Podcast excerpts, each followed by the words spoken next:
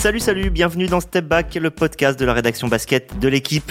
Après un hiatus d'une semaine, nous revoici avec un débat qu'on va dire euh, iconoclaste. En tout cas, c'est un sujet que nous n'avions jamais abordé comme tel dans Step Back, même s'il était diffus hein, dans, dans certains numéros. La question c'est, y a-t-il des joueurs insupportables en NBA alors ça vous étonnera peut-être qu'on aborde ce sujet. Euh, sachez que son intitulé a beaucoup changé au cours de la semaine où on l'a préparé. À la base, on voulait parler des joueurs que certains disent toxiques, c'est-à-dire euh, néfastes à plus ou moins long terme à l'alchimie de leur équipe. Finalement, on n'a pas gardé ce mot toxique parce que ça laissait penser qu'un joueur pouvait être en lui-même définitivement ingérable, en un mot insauvable. Or, on va le voir, c'est le contexte souvent qui rend un tel ou un tel insupportable. Insupportable pour qui d'ailleurs? Les coéquipiers Les fans Ce n'est pas la même chose. D'ailleurs, si un joueur est vraiment toxique, il n'est pas, ou alors il n'est plus en NBA normalement. Pour qu'un joueur soit vu comme pénible, il faut en tout cas qu'il soit bon, voire très bon, sinon il n'y aurait pas fait de vieux os. Pour débattre de ce sujet, j'ai le plaisir d'accueillir euh, cette semaine Maxime Mallet, qui fait par-ci par-là hein, son retour chez nous entre deux courses automobiles. Alors j'ai voulu que tu, sois là Max parce que tu as été longtemps aux, États-Unis à couvrir euh, la NBA et il fallait bien cela pour percevoir qui a vraiment mauvaise réputation en NBA. Salut Max. Salut, je note qu'on me fait venir pour parler des gens insupportables, donc euh, je sais pas ce que ça veut dire de moi. mais, non, mais les opposés, c'est pour ça. Euh, on a aussi Antoine, euh, Antoine Bancharel, qui lui est en ce moment aux, États-Unis, qui vit la NBA euh, au jour le jour. salut Antoine. Salut à tous, ravi d'être là. Et Sami Sadik qui vit partout, en fait, lui-même, puisqu'il sait tout couvrir. Il revient d'Italie, où il était allé couvrir Tours en volet. Puis qui sait, euh, tu vas peut-être nous faire encore autre chose plus tard. salut Samy. Salut Xavier, salut tout le monde. Allez, début du game. Alors ce, sujet des, joueurs, euh, donc qu'on va appeler insupportables, il vient euh, de remarques faites de manière récurrente quand on se retrouve le matin à la machine à café après les, matchs NBA de la nuit, et que on parlait souvent de Russell Westbrook. En fait, c'est lui le nom qui revient le plus souvent. Alors, je ne sais pas vers qui me tourner. Max, puisque je t'ai présenté en premier, faisons parler en premier. Qu'est-ce qui fait qu'un joueur comme Russell Westbrook, aujourd'hui, on le trouve souvent insupportable? Il y, a, pas mal de, facteurs. Il y a sa façon de jouer, euh, bien sûr. Euh, donc avec euh, cet entêtement à tenter des choses euh, qu'il sait pas forcément faire, euh, tirer de loin par exemple. Russell Westbrook. Voilà, Russell Westbrook ou même euh, les lay-ups parfois qui deviennent compliqués pour lui. Donc voilà, cet entêtement à faire des choses qui ne qui ne fonctionnent pas, qui est avec une personnalité aussi assez particulière. C'est voilà quelqu'un qui reconnaît jamais de tort après le match qui va aussi euh, rarement reconnaître des qualités à ses adversaires. C'est un des trucs qui m'avait euh, qui m'avait vraiment frappé euh, dans, des après-matchs. je me souviens notamment à, Utah, des Utah OKC à l'époque, où OKC se faisait dominer par, alors qu'ils avaient Paul George, Carmelo Anthony, et, et il refusait de donner du crédit à ses adversaires pour ce qui se passait. Donc voilà, il y a, y a ça. C'est après, c'est assez, euh, c'est bizarre parce que c'est un personnage. Après, si on regarde un petit peu en dehors du, basket, euh, euh, il y a sur ses réseaux sociaux, il y a beaucoup de choses autour de ses enfants. Ça a l'air d'être un père formidable, de quelqu'un qui, qui aussi euh, s'investit. Et après, on a ouais ce joueur et ce personnage qui, euh, qui hérisse le poil parce que je veux faire qu'une seule chose, ce que j'ai tout le temps fait, même si ça marche pas et que ça gagne pas des titres, même si ça a gagné un titre de MVP individuel. Et, euh, et je vous en... Mhm. si ça vous plaît pas, euh, je continuerai quand même, même si je suis dans une équipe avec euh, LeBron James, je ferai ce que j'ai envie de faire. Donc c'est c'est un, peu déroutant et donc insupportable. Max a bien posé le problème. Antoine, on sait justement que, que Russell Westbrook est très critiqué aux États-Unis, sans doute trop, dans le sens où euh, sa, femme euh, s'est plaint justement euh, du côté acharnement qu'il pouvait y avoir sur, lui, notamment sur les réseaux sociaux. effectivement, l'image de, Russell Westbrook qu'on a, en Europe, c'est vraiment celle qu'il a aux États-Unis, c'est-à-dire de quelqu'un un peu qui s'est mis la communauté NBA à Ouais, et puis ça, ça, devient un petit peu grave maintenant parce que c'est quand même quelqu'un qui vient de Los Angeles, donc euh, d'avoir le public des Lakers euh, qui se retourne contre lui comme ça, c'est quand même assez, assez grave et c'est dur à vivre euh, personnellement. Et bah, en même temps, c'est ce que pointait Max, quoi? C'est quelqu'un qui est tellement tourné sur lui, sur lui-même que ça devient un petit peu compliqué derrière de, de briller dans un contexte collectif où là ça devenait absolument nécessaire. Quoi. Quand il est MVP, son équipe ne fonctionne pas si bien que ça non plus. Je veux dire, ça, ça reste, ils étaient quoi, septième à l'Ouest. Donc bon, euh, quand on veut vraiment passer à l'étape supérieure, qui est de jouer pour une équipe qui vraiment euh, va aller chercher le titre, etc. Bah là, ça, ça devient très compliqué. Surtout qu'il y a aussi le côté, il est en fin de carrière, il ne peut plus briller autant qu'avant sur ses qualités qui en plus restaient encore une fois euh, très individuelles au final pour, pour compléter ce que disait Maxime, effectivement, il y a, y a l'idée qu'il y a un jeu chez Westbrook qui change pas du tout. En fait, il tente toujours les mêmes lay-ups un peu hors de contrôle dans la défense, des tirs extrêmement compliqués avec la planche à 45 degrés, avec une main ou deux en face de lui. Et ce, cette non-évolution, ça n'aide pas, en fait, je pense, à, à, le rendre supportable pour les fans des Lakers qui savaient ses défauts et qui les voient en direct sur le parquet tous les, tous les soirs euh, de match. Euh, et pour en revenir aussi à ce que Maxime disait, je me, souviens qu'après euh, le départ de Kevin Durant d'OKC pour Golden State en 2016, la première vidéo de, Westbrook dans sa voiture, je crois, on le voit avec en, fond la musique No, I do what I want. Maintenant, je fais ce que je veux. Et finalement, ça a peut-être été un peu son slogan en fait depuis 2016 dans toutes les équipes où il est passé, à part Houston, ça a été le principal joueur balle en main. Et euh, finalement, il n'a jamais vraiment cherché trop à s'adapter aux autres, et notamment au fait que là, chez les Lakers, il a un LeBron James dans son équipe qui est, euh, qui est, qui est censé être le joueur sur le, par lequel l'attaque va tourner. Il me semble y avoir deux choses aussi euh, sur le cas Russell Westbrook. On s'attarde un peu sur lui, mais c'est un peu l'incarnation hein, du sujet d'aujourd'hui. Euh, la première, on a le droit de faire des stats en NBA, beaucoup sont nubilés par ça, mais paradoxalement, il faudrait presque que ça se voit pas trop. Euh, Max, on a quand même l'impression chez lui que parfois l'alpha et l'oméga, euh, c'est les stats, que le reste, est-ce que ça compte? Je, je suis pas sûr que ce soit qu'il soit centré sur les stats parce que quand on euh, il euh, y a un peu le côté euh, voilà il, il, a été élu MVP et il a amené une équipe qu'on pensait à l'agonie en playoff avec OKC en 2016-2017 Oklahoma City Thunder. Et donc ça a fonctionné quand il a joué de manière X. Donc il va jouer de manière X jusqu'à la fin de sa carrière. Voilà c'est on a l'impression que c'est ça qui ça a fonctionné une saison comme ça c'est comme ça que, que je joue, c'est comme ça que ça fonctionne. Il se dit et il fera pas autrement, quel que soit le contexte, euh, quels que soient les coachs, les coéquipiers, etc. Il va faire la même chose. Et après, il est, il est apprécié à l'intérieur des équipes en général. Je me souviens euh, d'avoir discuté avec euh, Timothée Cabarro qui a fait un, un, petit passage à OKC et lui dire. C'est intéressant ça. T'es avec un, avec un drôle d'animal là quand même, enfin de, de l'extérieur. et non, non, enfin il était. Donc on peut être très positif pour les supporters mais par être apprécié dans le collectif, ça existe. Ouais, parce qu'il a, il, en fait, le, le, le, je pense que le, ce que je disais du fait qu'il refuse de dire du bien d'adversaires, c'est qu'il a un côté euh, euh, avec moi ou contre moi. Mmh. Et donc euh, les joueurs qui sont dans son équipe, il, voilà, c'est c'est la famille et c'est nous contre le reste du monde. Et donc voilà, c'est vrai que ça m'avait un petit peu surpris parce que je m'attendais à à ce qu'ils me disent ouais, il est un peu, il est, il est particulier, mais non non, c'était c'était vraiment très très positif et donc voilà, c'est quelqu'un qui, euh, qui va prendre soin des siens, euh, jouer son jeu de la manière dont il le veut et le reste, euh, voilà. Ouais, Samy. Justement, j'avais une question. Je vais, te, laisser, mais je voudrais quand même. J'ai quand même l'impression qu'il y a aussi quelque chose qui joue beaucoup d'une certaine manière. Russell Westbrook fait son show à OKC. Ne fait pas monter Houston ou Washington, tout ça, à la limite, c'est pas bien grave. Mais plomber les Lakers, ça, ça ne se fait pas. Non, ça ne se fait, ça ne se fait pas. En plus, surtout, surtout quand il y a les Brown James. Surtout quand il y a les Brown James, c'est peut-être ces deux, trois dernières. Enfin, on ne sait pas avec lui. c'est un. Qui est dans la lutte pour le GOAT, comme on dit. C'est presque euh... ces deux ou trois dernières chances de gagner un titre NBA. Mais c'est. Comment dire C'est un trio qui ne marche pas avec lui et Anthony Davis. On n'a pas trop pu le voir encore, peut-être ensemble, les trois matchs. Mais de ce qu'on a vu, Westbrook Davis, Westbrook James, ça ne marche pas vraiment. Et. Euh, quand on est dans une franchise comme les Lakers où le public est intransigeant, euh, très vite il a été, il a été pris en grippe. Là, dès le premier, son premier match contre Golden State est très mauvais, euh, on le voit emprunter. Dès, dès, ce premier match, James disait c'est normal, il a besoin de temps, il va s'adapter.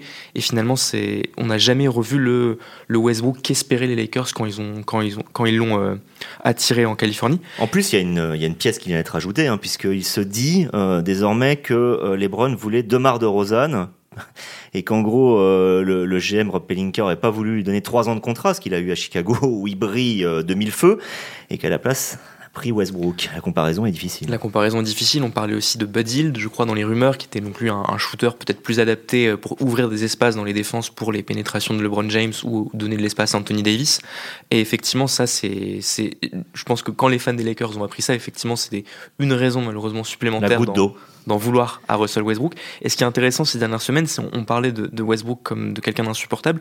Il, il, fend un peu l'armure ces derniers temps, le, fait qu'il reconnaisse que effectivement les, les menaces, les champs Westbrick un mélange entre son nom et une brique qui est euh, bah, un tir raté complètement euh, qui rebondit sur le cercle. Un saucisson. Un saucisson, un, tir casse-croûte. Euh, il, reconnaît que ça, ça, ça, a tendance à le toucher. Ça va être intéressant de voir si à, long, si à court terme ça peut avoir un impact, peut-être que certains fans se rendent compte que voilà ça va très loin cette année, même euh, côté fans, côté joueurs, car Anthony Towns a, elle a un petit peu chambré sur le terrain le pivot de Minnesota après un tir complètement raté à trois points. Euh, en, cherchant où était le ballon euh, tellement il était loin.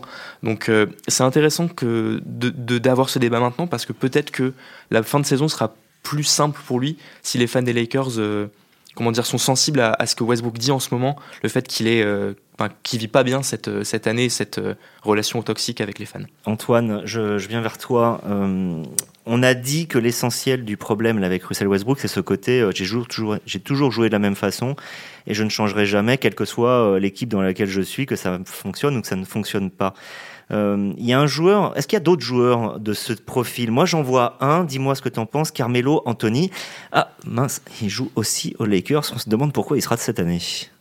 Oui, à l'inverse, quand même, euh, Carmelo Anthony avait une capacité, surtout euh, dans la deuxième partie de sa carrière, euh, à quand même s'adapter à, une forme de, de collectif. il protestait un petit peu peut-être l'évolution du jeu lui-même, mais pas ce que le collectif lui demande forcément non plus. Et puis au final, il se mettait au service dans pas mal de choses. Il allait au charbon au rebond, euh, il faisait, il était très bon passeur. Il y a un moment, c'était le meilleur passeur des Knicks euh, sur une partie de, de, la saison.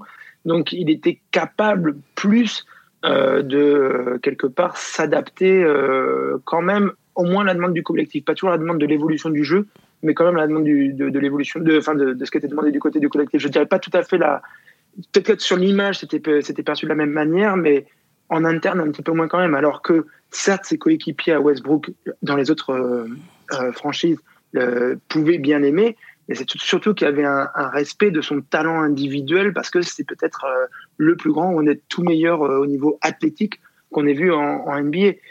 Mais sur le jeu, c'est quand même pas tout à fait la même bête, quoi, Carmelo et Westbrook.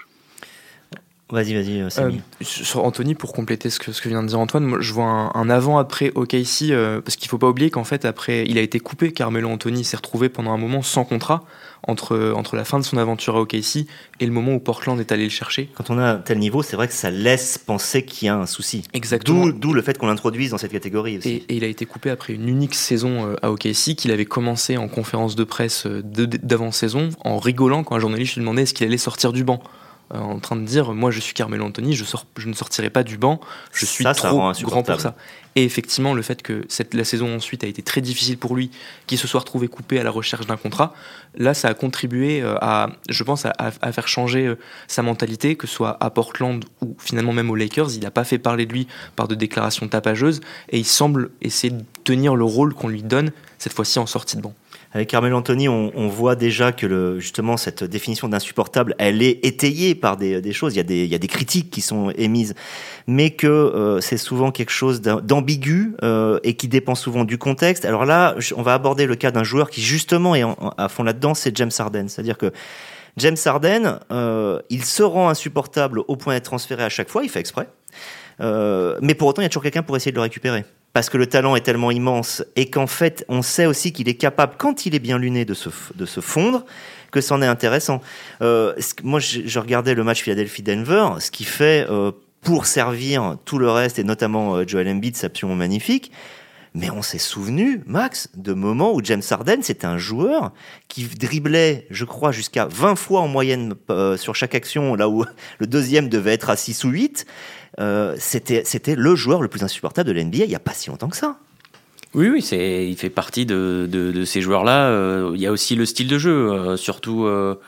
les recherches des fautes, ah la, recherche des fautes, le, step back qui est qui a donné son nom à ce merveilleux podcast, mais qui qui est aussi euh, 9 fois sur 10 un marché. Euh, donc euh, c'est c'est voilà, c'est un petit peu le l'avènement d'un basket euh, pas pas très spectaculaire, euh, un peu pourcentage. Euh, donc il y a, y a, aussi ce, cet aspect-là et, et, il le fait vraiment sans comment dire, sans, sans, sans vergogne, quoi. C'est son jeu et il, il, il, le joue à fond comme ça. Ça a un petit peu changé maintenant avec le changement de, de règles aussi, où euh, on donne un petit peu moins aux, aux, attaquants.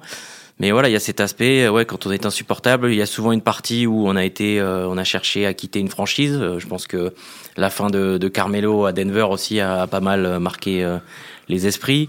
Là, c'est pareil avec les fois les parties. Après, il faut noter que celui qui l'a récupéré à Philadelphie, c'est quand même celui déjà qu'il avait eu à Houston pendant euh, pendant quelques années, euh, Daryl Morey. Comme quoi, pour le supporter, il faut peut-être très bien le connaître. Qui, qui avait et qui avait vraiment cherché à tout prix euh, au fil des dernières saisons à construire quelque chose autour de lui euh, avec avec Chris Paul, avec Westbrook, et ça a échoué à chaque fois. Donc euh, voilà, il a, il a du crédit, il vaut des, des tours de draft parce que c'est c'est un MVP, parce qu'il a il a un jeu d'attaque unique mais euh, c'est aussi euh, la, valeur, c'est la valeur que lui donne euh, cette franchise-là, ce GM-là. C'est peut-être pas la même qu'il aurait dans, toute la ligue. Antoine Toquet à New York, Brooklyn avait cassé sa tirelire, notamment libérant notamment par exemple Jabret Allen, qui, était All-Star cette année avec Cleveland, pour pouvoir prendre Arden. Résultat, il le lâche un an plus tard, notamment pour un joueur Ben Simons qui a pas encore joué, alors qu'ils auraient bien besoin de lui avec le Kai Irving, qu'on va évoquer plus tard, un spoiler. Euh, c'est quoi l'image effectivement de James Harden? J'imagine qu'à Philadelphie on, on l'adore, mais qu'on le trouve insupportable à Brooklyn, à New York, c'est ça? Euh, bah, euh, ça, encore une fois, on, répète à chaque fois, les, les, les Brooklyn Nets n'ont pas non plus une fanbase très développée, donc euh, c'est vrai, c'est vrai, tu dis souvent. Peu, voilà, donc limite les, les New Yorkais sont étant très majoritairement fans des Knicks, sont plutôt contents que, que Harden ça soit parti à, à volo. Mais euh, oui, euh, ce que tu disais sur le fait qu'il a été euh, récupéré à prix très cher, c'est ça aussi qui fait qu'il n'a été lâché quasiment qu'au dernier moment. Pendant très longtemps, on disait que non, non, non, on ne le lâchera pas. Et puis, bon, ça a monté les enchères. Et puis, quand on est à leur face. Euh, mais euh, effectivement, oui, il a, il a, il a une image d'un joueur, euh, certes, très, comment dire, ça, il, il, change trop souvent entre le positif et le négatif. Il n'y a pas de régularité, ça se voit au niveau physique aussi, il est très souvent blessé parce qu'il y a un manque de sérieux derrière sur sa préparation physique, etc. Et ça, par contre, c'est pas trop pardonné dans les milieux professionnels. Donc euh, là, au pas à ce niveau de salaire-là. Voilà, il y a, y, a, y a, beaucoup moins de soutien. Euh, et par rapport à Philadelphie, tu dis qu'il est adoré. Tant que ça marchera bien, ça ira. Mais euh, Maxime aussi a très bien euh, pratiqué les, les, fans de Philly. Quand ça commence à pas marcher, ça va aller très mal. Et voilà. Ou les meilleurs, ça dépend. Ouais. Et quand il est là euh, et qu'il va arriver au, au playoff, où vraiment là il va être jugé et où il n'a jamais vraiment brillé en carrière, ça va devenir très compliqué. Donc euh, le, le, crédit qu'il a pour l'instant est très très très limité. Euh, et on va voir, euh, c'est surtout la vérité du terrain qui parlera derrière. Donc en fait, on voit bien que être insupportable, c'est parfois se rendre insupportable. D'ailleurs, parfois pour avoir avoir ce qu'on veut. James Harden, ça avait été ça.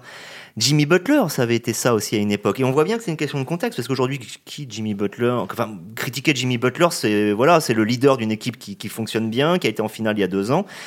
Tout ça, c'est une question de, de, Il peut y avoir de la rédemption, il peut y avoir des, un peu un grand 8 sur la réputation des joueurs. Exactement, on parlait de Jimmy Butler, effectivement, il, il aussi deux saisons donc entre Minnesota où d'après les médias américains, il est un petit peu excédé par le fait que Carl Anthony Towns, qui est censé être la star du projet, n'ait pas la même mentalité de tueur que lui sur le, sur le terrain. Donc il se rend pénible. Donc il se rend pénible. Il va demander son transfert après un an et il, y a une, il va y avoir un épisode célèbre où, avec l'équipe C peut-être de, Minnesota, il va mener l'équipe C à la victoire dans un entraînement contre les titulaires en, euh, en passant ses nerfs sur euh, l'intégralité de, de, des jeunes pousses de, de Minnesota, Carl Anthony Towns, Andrew Wiggins, pour euh, en fait pourrir un peu la situation et obtenir son, son trade. Donc effectivement, il, part de loin, mais là on voit qu'à Miami, bah, il fait plus parler de lui, si ce n'est en bien. Finale NBA sur sa première saison et dans une franchise où il y a une culture de la gagne, gérée par les mêmes têtes depuis une dizaine d'années, Rick Spolstra, Pat Riley. Il y, a, y a encore pire, Chris Paul. Tu peux nous en parler, euh, Chris Paul Insupportable Attends, mais c'est quoi cette histoire? Le président du syndicat des joueurs? Le, le, meneur de, de, Phoenix qui les a propulsés là euh, à peu près au sommet? Ah oui, mais il faut se souvenir des Clippers, c'est ça, non? Oui, et puis euh, vous, connaissez beaucoup de joueurs qui ont pris, qui ont pris une, une, droite ou une gauche, je sais plus, directement comme ça sur un premier match de la saison, dans, alors que tout était calme. Bah, ça lui est arrivé face à Rondo en, en 2018. Preuve ouais, enfin, lequel est le plus insupportable des deux? Là, on est on est dans un bon combat d'insupportable, mais ça, voilà, c'est un joueur qui cristallise pas mal de trucs, euh, qui est euh, qui, qui va vraiment être. Euh, on se souvient qu'il avait obtenu une, une, une, faute technique et un lancer franc parce qu'un joueur était rentré en n'ayant pas le le maillot, le, maillot dans le short. Euh, voilà, donc il, il, va aller chercher vraiment tous les petits détails, tous les petits trucs qui peuvent faire dérailler. Euh, les adversaires et puis des fois il est un peu aussi dans le, le micromanagement management comme ça avec euh, avec des coéquipiers et du coup bah, ça va ça va hérisser c'est vrai que l'équipe avec lui et Blake Griffin qui euh, en son temps je crois aussi aurait pu mériter sa place parmi les insupportables avec un côté très passif agressif apparemment pas vraiment dans pas prêt à gérer, vraiment gérer le conflit, plutôt à un peu le fuir, à l'évoquer sur les réseaux sociaux, des choses comme ça. Enfin bref. Donc voilà, la, dynamique euh, là-bas a, pas du tout fonctionné et les Clippers, ça a été euh, des années de, de désillusion avec des blessures, avec des contre-performances et et oui, c'est vrai que Chris Paul, euh, l'image de Chris Paul, même si il fait vendre des, des assurances aux États-Unis, il, il, hérissait le, le poil de, de, beaucoup beaucoup de fans. Et bon là, je, reste avec toi, Max, parce que je, je voudrais quand même tu as utilisé l'expression passif-agressif. Alors, je, l'avais entendu puisqu'on en avait, on l'avait évoqué dans les discussions euh, pour préparer euh, ce podcast. Tu l'avais pas utilisé pour Chris Paul, tu l'avais utilisé pour un autre joueur dont on, honnêtement, c'est s'attaquer un peu au, sommet. Et c'est LeBron James. C'est-à-dire que LeBron, c'est à la fois l'idole, mais et là on pense un peu à The Last Dance. J'ai l'impression en fait, pour être à ce point-là dans la gagne, il faut savoir se rendre insupportable. Michael Jordan était le spécialiste de ça, c'est ça, Lebron? Ouais, Non, Michael Jordan était agressif, agressif.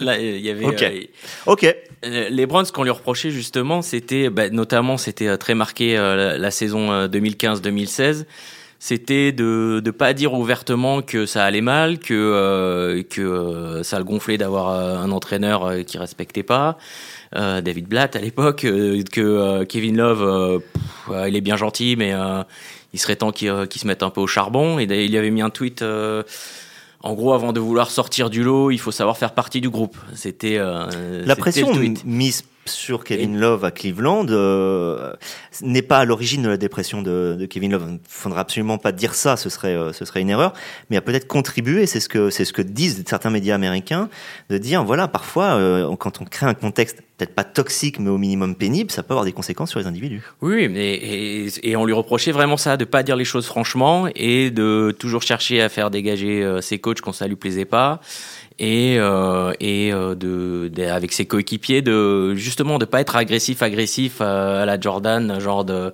de leur rentrer un peu dans, dans la tronche directement et euh, et au contraire de de faire genre tout va bien et puis en fait non dès qu'il y a une petite pique à envoyer hop elle est balancée et à cette époque-là, les gens, euh, les certains, ceux qui analysaient la situation comme ça, on voulait pour preuve que la seule période où euh, LeBron avait pu gagner, c'est quand il avait été euh, à Miami avec des, des gens avec avec des caractères très forts à la tête desquels il y a Pat Riley qui est qui est, je pense, un peu, qui est le Godfather, le, le parrain de la NBA, le mec à qui on la fait pas, même quand on s'appelle LeBron James, c'est que donc euh, c'était, euh, il avait pu gagner que sous euh, sous la, la, coupe un peu d'un fort caractère comme ça, parce que sinon, il faisait un petit peu pourrir les situations. Donc ça a été pendant longtemps l'analyse qui, avait été faite autour de lui. Alors maintenant, une autre acception un peu du, sens du moins supportable des, joueurs NBA insupportables.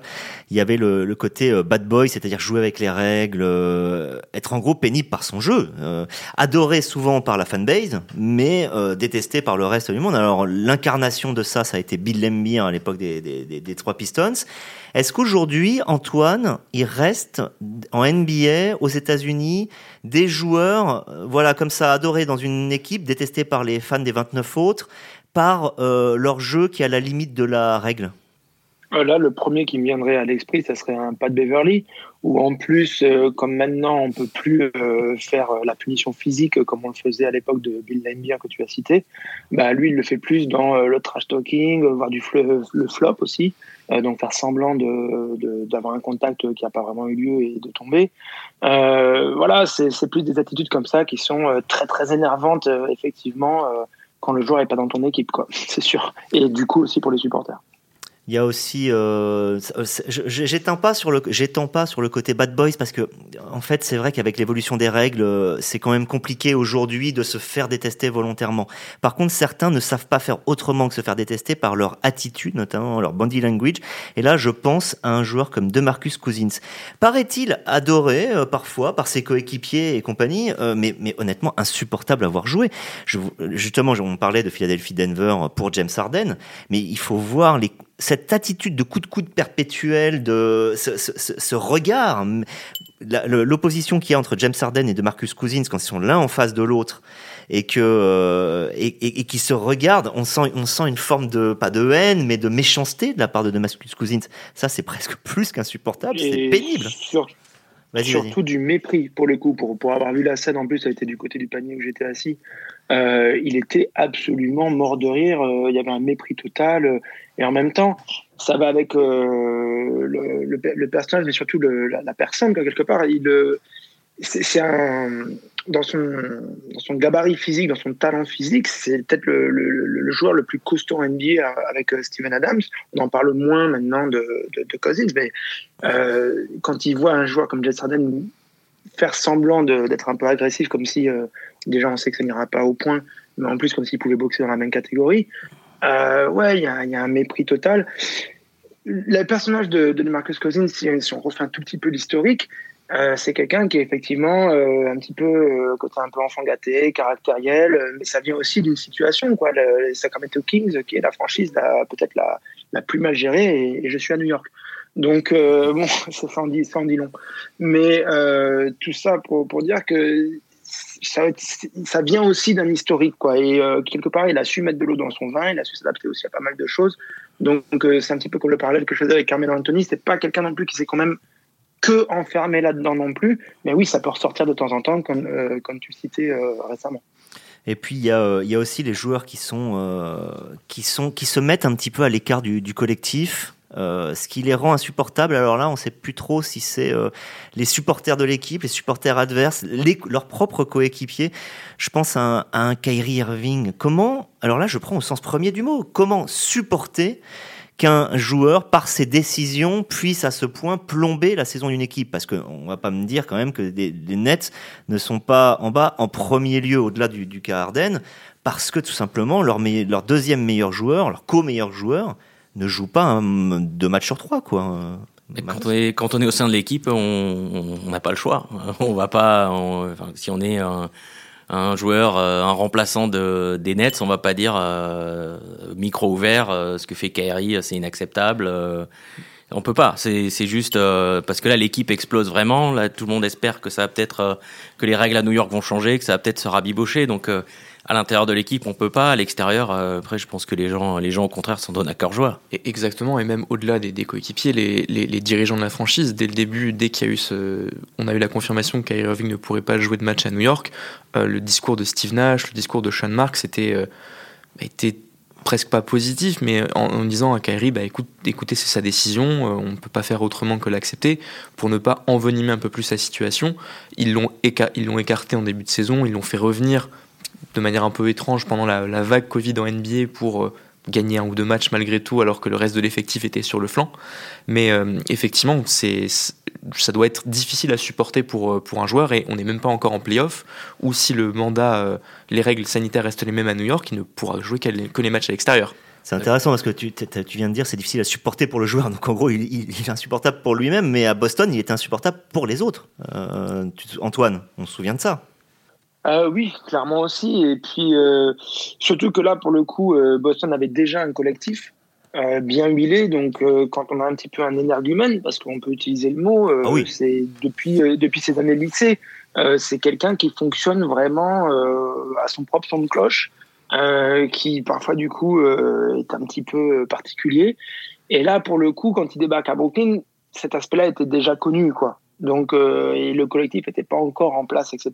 Donc, ça, ça, a moins clashé, ça a été un petit peu plus accepté. C'était un peu, euh, on va gérer le cas, quoi. En gros. Alors que quand il arrivait à Boston, c'était pas du tout, du tout euh, cette situation-là. Il y avait un collectif très huilé qui avait fait des finales de conférence, qui voulait viser les finales et le titre. Et euh, effectivement, bah, on, je pense qu'ils ont un petit peu plus découvert là pour le coup, même si on, on, savait un petit peu ce qui vraiment était dans le milieu, que Irving avait un côté un peu particulier.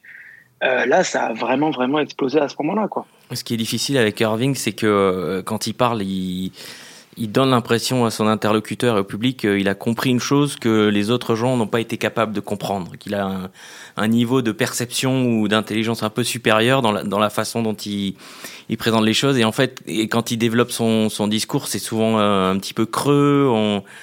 On comprend pas trop si il se surestime. Si c'est de la, ouais, si, ou si c'est de la posture, s'il croit vraiment ce qu'il dit. C'est, c'est assez. Euh, c'est assez bizarre parce que quand on va l'écouter parler en conférence de presse, on va être ah oui, c'est intéressant, euh, enfin euh, ah, il se livre et tout, et puis après on, on va mettre ses positions euh, en corrélation avec ce qu'il dit et, et, et il va y avoir quelque chose qui sonne bizarrement pour pour tout le monde et du coup bah, c'est quand on, est supposé être le leader d'une franchise, qu'on a un discours qui est un peu difficile à suivre et que le discours d'un leader, c'est supposé être quand même dire à tout le monde bon, il faut qu'on tous sachent sacrifier un petit quelque chose pour le bien de l'équipe, le bien collectif. Quand soi-même on dit non non moi, moi les amis j'ai des convictions je sacrifierai rien. Mais comment euh, comment on peut faire passer le, discours de, leader vu qu'on sera obligatoirement un leader de jeu quand on a le niveau de jeu d'un Kyrie Irving et que euh, les, les coéquipiers se retourneront vers soi. Donc voilà dès, dès qu'il y aura une, un moment de difficile de euh, compliqué, euh, il va se tourner, euh, il va dire oh les gars, allez, c'est maintenant qu'il faut donner plus que vous avez, c'est maintenant qu'il faut vous sacrifier. Mais tu viens de ah. rappeler quelque chose d'essentiel. C'est vrai que le terme insupportable qui était un peu le, qui n'était pas un peu, c'était totalement le, le, fil conducteur de cette émission. qui, qui sommes-nous pour juger? La plupart du temps, c'est vrai que on a, on l'a dit, il y a le contexte et, et, qui va avec le contexte, les attentes. Et c'est vrai que plus les attentes sont élevées, moins on en accepte finalement euh, de l'autre. C'est pour ça qu'un un, un Zion Williamson devra faire attention de ne pas rentrer dans cette catégorie, alors que commence à à se dire que euh, il ne veut absolument pas jouer le rôle de leader. Euh, quand il est blessé, il n'est pas là. Euh, voilà, on, on, rentre vite dans cette catégorie, même si on a vu qu'on peut qu'on peut aussi en, en, sortir. Ce qui est sorti sur Zion Williamson tout récemment, je crois que c'est JJ Reddick qui était son coéquipier l'an passé aux Pelicans, qui expliquait que Zion Williamson n'avait pas trop de rapport avec ses coéquipiers en fait, était un peu isolé dans sa bulle et euh, là où je pense que Zion Williamson l'a compris assez vite, c'est qu'il a fait savoir quelques jours après cette, euh, cette sortie de JJ Reddick qu'il avait lui-même appelé CJ McCollum pour discuter de, l'avenir. Donc là, CJ McCollum échangé au Pélican lors de la trade deadline début, euh, début février. donc je pense qu'il il a, il a, pris conscience de ça sur, sur ce point. Après, on n'a pas encore vu cette saison. On sait pas.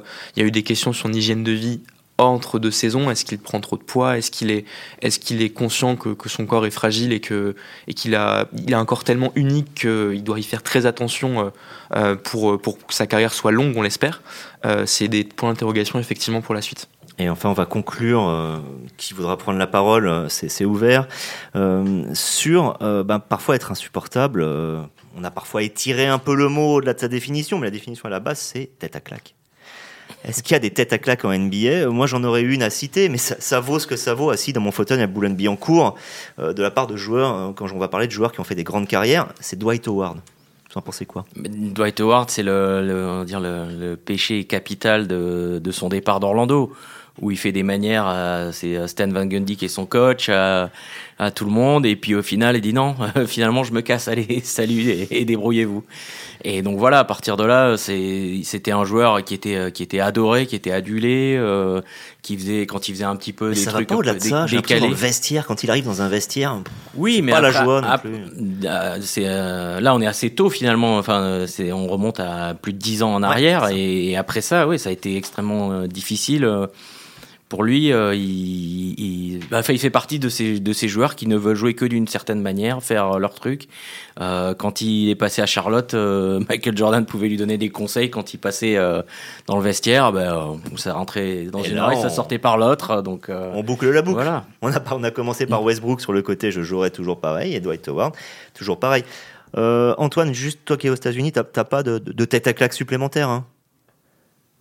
Euh, là, tout de suite, euh, non. Euh, ce qui est marrant, par contre, c'est que dans beaucoup de cette attaque-là qu'on a mentionné, c'est rarement des mecs qui fonctionnent très bien avec les médias.